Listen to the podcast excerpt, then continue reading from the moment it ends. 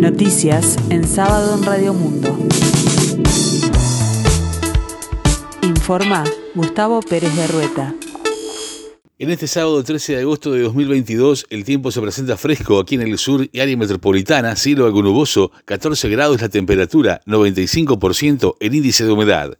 Luego de culminado el estudio de factibilidad para iniciar un tratado de libre comercio con China, el gobierno continuará las conversaciones con el gobierno chino en las próximas semanas, informó el canciller Francisco Bustillo. Además, se iniciará el cronograma para avanzar concretamente en las negociaciones, aseguró el alto funcionario. Ambos países hemos mantenido los equipos de negociación que han venido actuando desde hace ocho meses.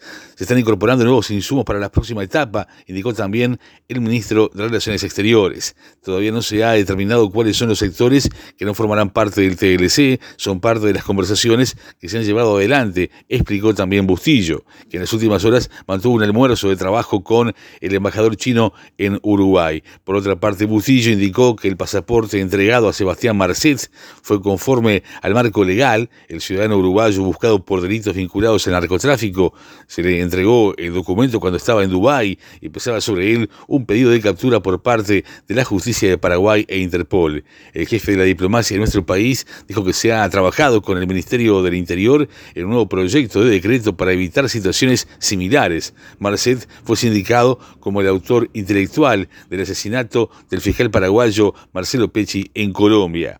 A menos de 24 horas de la ocupación de la sede central del banco Citibank, ubicada en Ciudad Vieja, por parte de, la Asociación de Bancarios de Uruguay, AEBU, representantes de los trabajadores y la empresa definieron instalar una mesa de diálogo tras reunirse con el ministro de Trabajo y Seguridad Social, Pablo Mieres. Claramente no es que el conflicto se haya resuelto, señaló Mieres en rueda de prensa. Hay una mesa de diálogo que tiene un par de semanas como plazo para buscar algún entendimiento. Esto implica en ese periodo no haya medidas que distorsionen el funcionamiento bancario. A partir del lunes, nosotros empezamos a trabajar como convocantes del diálogo, que va a ser tripartito, afirmó el ministro de Trabajo y Seguridad Social. La ocupación fue realizada en reclamo por los despidos de tres empleados del banco en diciembre del año pasado, luego que Citibank vendiese una de sus áreas operativas y de que el nuevo propietario no incorporase a la totalidad del personal. Hubo 29 funcionarios despedidos, de los cuales 26 o aceptaron la indemnización o lograron ser reubicados. El reclamo de AEBU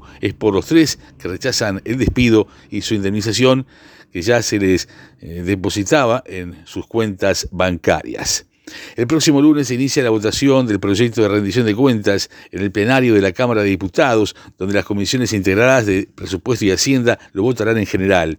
En tanto, el diputado Colorado, Conrado Rodríguez, indicó que ya fueron aprobados los artículos en los cuales había acuerdo, pasando los más controvertidos para cuando el proyecto llegue al Senado. Entre los asuntos postergados están los artículos que creaban una nueva agencia en el Ministerio de Salud Pública, así como la derogación de la ley de medios. En cuanto a los recursos comprometidos para la Universidad de la República, necesarios para cubrir la pérdida del adicional al Fondo de Solidaridad, fueron compensados en forma parcial y se completarán las partidas necesarias necesarias en el Senado.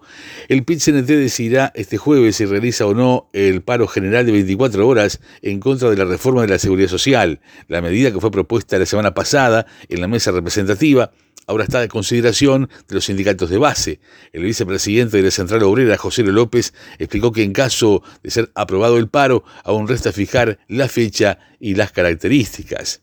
Este fin de semana prosigue la tercera fecha del torneo clausura con el partido Liverpool Como gran atractivo. Este sábado jugarán Rentistas Danubio a las 15.30 horas y Peñarol Albion a las 18.30.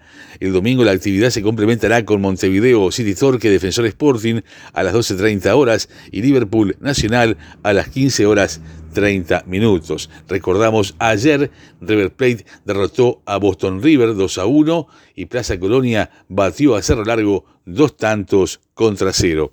La selección uruguaya de básquetbol jugará sobre finales de agosto ante Estados Unidos y Puerto Rico por las clasificatorias al Mundial 2023. Ante el primero jugará el 25 de agosto a las 22 horas en Las Vegas y será local en el Antel Arena ante Puerto Rico el 29 a las 20 horas 10 minutos. Ambos encuentros se realizan por las clasificatorias rumbo al Mundial 2023 que se va a celebrar en Filipinas, Japón e Indonesia. El vicepresidente de Paraguay, Hugo Velázquez, anunció que renunciará a su cargo y también a sus aspiraciones para ser candidato el año próximo a la presidencia por el oficialista Partido Colorado, luego de que Estados Unidos lo incluyera en la lista de ciudadanos declarados significativamente corruptos. La decisión de dar un paso al costado es para no afectar el entorno del presidente de la República, Mario Abdo Benítez, ni el Partido Colorado, declaró Velázquez a una radio local. El tiempo continúa fresco aquí en el sur y área metropolitana, cielo algo nuboso, 14 grados la temperatura, 95% el índice de humedad. La máxima esperada para hoy, 19 grados. Más noticias en sábado en 60 minutos.